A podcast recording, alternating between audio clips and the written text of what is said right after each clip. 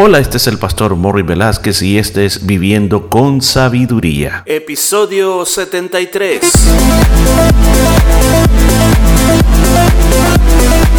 Y en el programa de este día estaremos aprendiendo cómo aplicar la sabiduría de Dios a nuestra vida a través del libro de Proverbios. Muchos consejos muy hermosos basados en la palabra de Dios. Todo esto y mucho más en Viviendo con Sabiduría. Y bienvenidos a una vida con sabiduría. Qué bueno que podamos estar en este nuevo día. ¿Cómo se encuentra? Yo deseo que la paz de Dios te acompañe durante todo este día. Pero vamos ahora al consejo de la palabra de Dios. Así que estamos siempre ubicados en el capítulo número 13. Y hoy vamos al versículo número 21. Dice la palabra de Dios, el mal perseguirá a los pecadores malos justos serán premiados con el bien. Mire qué palabra de advertencia. Una palabra en la cual se está diciendo que el mal persigue al, al pecador, pero que el justo va a prosperar. Al justo le vendrá una recompensa muy, muy buena. Pero al pecador dice, el mal viene detrás de él. Ahora, ¿Qué quiere decir esto para nosotros? Nos, nos podemos hacer esta pregunta. Pues fíjese que aquí lo que la palabra de Dios nos está diciendo, que cuando una persona decide en su camino personal, ok, Dios ha dicho que esto no se tiene que hacer, pero como yo no lo veo, y aquí nadie me está viendo, pues yo voy a hacer esto. Y traspasamos los límites que Dios nos ha puesto. Porque no existiría, escucha esto lo que le voy a decir, no existiría pecador sin una ley. Es que el pecador es el que ha quebrantado la ley de Dios. O sea, si Dios no nos hubiera dado la ley, los reglamentos a seguir, la constitución del reino, entonces, entonces no habría pecado ni pecador. Pero como Dios, desde que fundó la tierra, desde que la fundó, desde que puso el primer hombre. El Señor puso la ley de la obediencia. Al primer hombre el Señor le dijo, no comas del árbol de la ciencia del bien y el mal. ¿Qué le está diciendo el Señor? Quiero obediencia.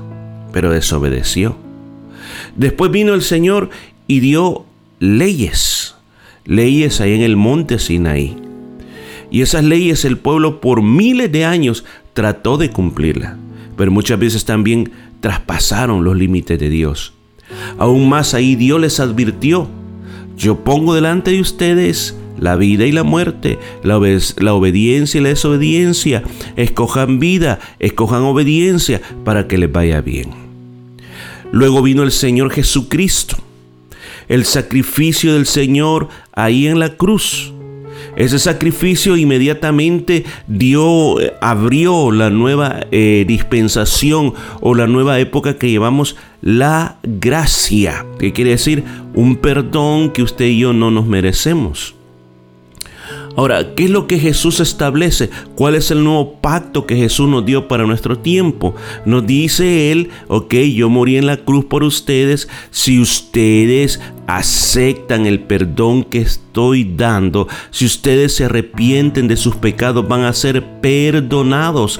Pero una vez que ustedes sean perdonados, ustedes tienen que seguir las huellas de Cristo, el camino de Cristo, para que ustedes puedan llegar a la meta que es la eternidad, lo que tiene preparado el Señor Jesús para nosotros. O sea, usted se puede dar cuenta, el camino de la ley, el camino de seguir la obediencia a Cristo, la constitución de nuestro reino está dada. Entonces todas aquellas personas que decían, no, yo vivo a mi manera, yo no estoy interesado en religión. Y viven de la manera que quieren. Y aún más hay otras personas que yo les añadiría aquí. Aquellas personas que dicen, mire, fíjense que yo soy de tal religión como una manera de protegerse para rechazar a veces invitaciones a las iglesias. Y no, yo soy de tal religión. Pero no la practican, sino que simplemente la tienen como una etiqueta que le heredaron de sus padres, de sus abuelos, y se esconden en esa etiqueta, pero realmente no son nada. eh, ¿por qué estoy diciendo de esta manera que no son nada? Porque ser un verdadero cristiano es un seguidor de las enseñanzas de Jesús, es un imitador de Jesús. O sea, si nosotros decimos creer en algo y hacemos lo que nosotros queremos, realmente no estamos donde deberíamos de estar. Entonces, ¿qué dice esta palabra? Que cuando una persona vive en este estado de pecado, el mal lo persigue. Ahora, ¿de qué está hablando? ¿De qué mal están, que está hablando? O sea, las cosas no van a marchar bien, etc. Pero yo conozco personas que no creen en Dios y están súper bien. Entonces, ¿cómo se cumple este versículo? Pues yo quiero decirte, muchas veces el salmista David también se hizo la misma pregunta. También se la hizo Job, que por qué razón al que no piensa en Dios, al que hace el mal y el que oprime, están muy bien. Les va excelentemente bien, sus hijos están bien, sus posesiones están bien. Y en ambos casos, Job como David llegaron a una conclusión que aunque en esta vida estos personajes aparentemente están bien, pero llega un momento en que todo se les va a terminar y en una ocasión dijo David, todo lo que ellos acumulan muchas veces van a caer en manos de otras personas, muchas veces tú vas a, tomar las riquezas de ellos y se las va a dar a los justos. Usted recuerda, por ejemplo, en la parábola del, del rico y Lázaro. El rico vivía opulentamente, la pasaba muy bien, pero también se murió. Ahora, dice que Lázaro, el pobre que anhelaba comer de esa comida que ese rico malgastaba y botaba y no la quería compartir con él, también murió. Y dice que la recompensa del pobre Lázaro fue estar en el seno de Abraham. En otras palabras, disfrutar del paraíso de Dios del tercer cielo. Mientras que el rico aparece en una llama de fuego siendo atormentado. Conste que él no va al infierno porque es rico, sino por las decisiones que tomó en esta tierra de no tener eh, compasión, misericordia por Lázaro, no querer ayudarle, no querer ser una persona que se interesaba en poder darle una mano de ayuda al necesitado. Entonces, terminó mal. Y eso es lo que esta, esta palabra está advirtiendo, que está diciendo que los justos van a ser premiados con el bien, tanto en esta tierra como también en la eternidad. Va a haber una recompensa para ellos. O sea, ¿qué es lo que yo tengo que hacer con esta palabra? ¿Cómo yo puedo llevarla a la práctica, este, este versículo? Bueno, si tú, escúchame bien, estás siendo solamente un simpatizante del Evangelio, es tiempo que se ponga cuentas con Dios. Es tiempo que salga de, ese, de esa parte de, de ser un pecador. Solo Jesucristo es el que justifica. Porque si sigues ese camino, ese camino que llevas al momento, va a ser un camino de perdición, un camino de muerte. ¿Qué es lo que la decisión que usted tiene que tomar? Tiene que ser justo, como dice la segunda parte. ¿Y cómo es un justo? Un justo, en el concepto del Nuevo Testamento, quiere decir una persona que ha sido declarada inocente. Ahora, una persona es declarada inocente porque antes era culpable y entonces tuvo que ver un poder superior, como en el caso de una corte, solamente un juez o, los, los, famosos, este, eh, eh, ¿cómo se llama? Los testigos o el tribunal que, que llaman para que el jurado, sería la para el jurado, cuando el jurado se reúne tiene el poder de declarar a una persona que es culpable o es inocente. Ahora, ¿Quién declara justos? ¿Quién es la persona que declara justo al pecador? Solamente es Jesucristo. Solamente Jesucristo es el único que te puede limpiar de pecados y declararte justo.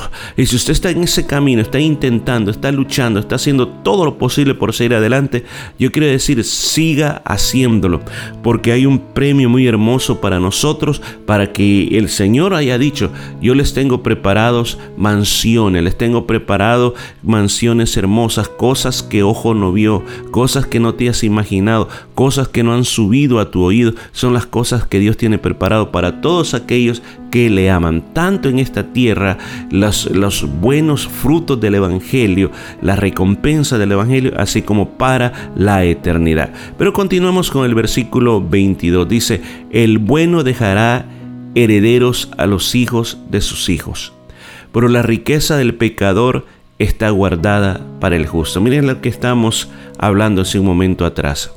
Ahora, una vez más, viene a comparar estos dos tipos de personas el pecador y el bueno, o sea, el pecador y el justo. El pecador y aquella persona que decide vivir por las leyes de Dios y para Dios. Las está comparando. Y está comparando de que tiene una herencia. El hombre de bien. El hombre de bien tiene una herencia no solamente para sus hijos, sino que hasta para sus nietos. O sea, la herencia no solo pasó de él, que es la primera generación, a sus hijos, que es la segunda generación, sino que pasó hasta sus nietos, que es la tercera generación. En cambio, dice que la riqueza del pecador, la riqueza del que ignora a Dios, va a perder todo eso y va a ir a parar en manos de la persona justa. ¿Qué quiere decir esto para nuestro tiempo? Pues lo que quiere decir es de que en esta vida estos dos conceptos son plenamente importantes. El concepto de ser bueno según la justicia de Dios, no según mi propia justicia. Porque hay personas que a sí mismos se llaman buenos, pero se aplican sus propios conceptos. El único que te puede declarar justo y bueno es Jesucristo, a través de su sangre y a través de vivir la vida correcta que Él nos ha mandado a vivir. Ahora, ¿qué es lo que me declara ser pecador? El simplemente de el hecho de ignorar las leyes de Dios y traspasarlas y vivir a mi propia manera. Cuando tú decides vivir el camino de justicia, Dios te va a bendecir con herencia hasta sus próximas generaciones. Cuando tú decides vivir de esta manera, muchas tragedias te van a pasar. Ahora, aplicación para nosotros hoy en este momento, bueno, muy sencillo. El hecho de creer en el Señor Jesucristo es algo que tiene que afectar mis siguientes generaciones. ¿Cómo yo puedo hacerlo? ¿Cómo yo, ¿Cómo yo lo hago? Bueno, primero, tú recibes al Señor y el Señor te justifica, te perdona y vives por las leyes de Dios. Cuando vives por las leyes de Dios, tu vida cambiará, tus conceptos cambiarán, tú los vas a transmitir a tus nietos, a tus hijos, vas a guiarles por el camino de Dios. Ellos van a aprender, van a ver el ejemplo que tú has dado y ellos, escúchame, van a imitar el ejemplo. Nosotros los hijos somos el resultado de los ejemplos de nuestros padres. Por eso es bien importante que nosotros en nuestra vida particular, nosotros nos preocupemos de ser un buen ejemplo, no solamente en las, en las palabras, sino que en todos los aspectos. Pablo le dijo a Timoteo, esta, le dio este consejo. Mira, Timoteo, sé ejemplo de los creyentes en palabra, en conducta, en amor, en espíritu, fe y en pureza. Ojalá que ese sea el, ejemplo y la herencia que nosotros dejemos para las próximas generaciones. No solamente habla de tener dinero y dejarles casas y dejarles dinero, sino que esta herencia es aún mucho más preciosa porque no solo me bendice a mí, sino que bendice a mis futuras generaciones. Bueno, dejamos hasta aquí y continuamos el día de mañana.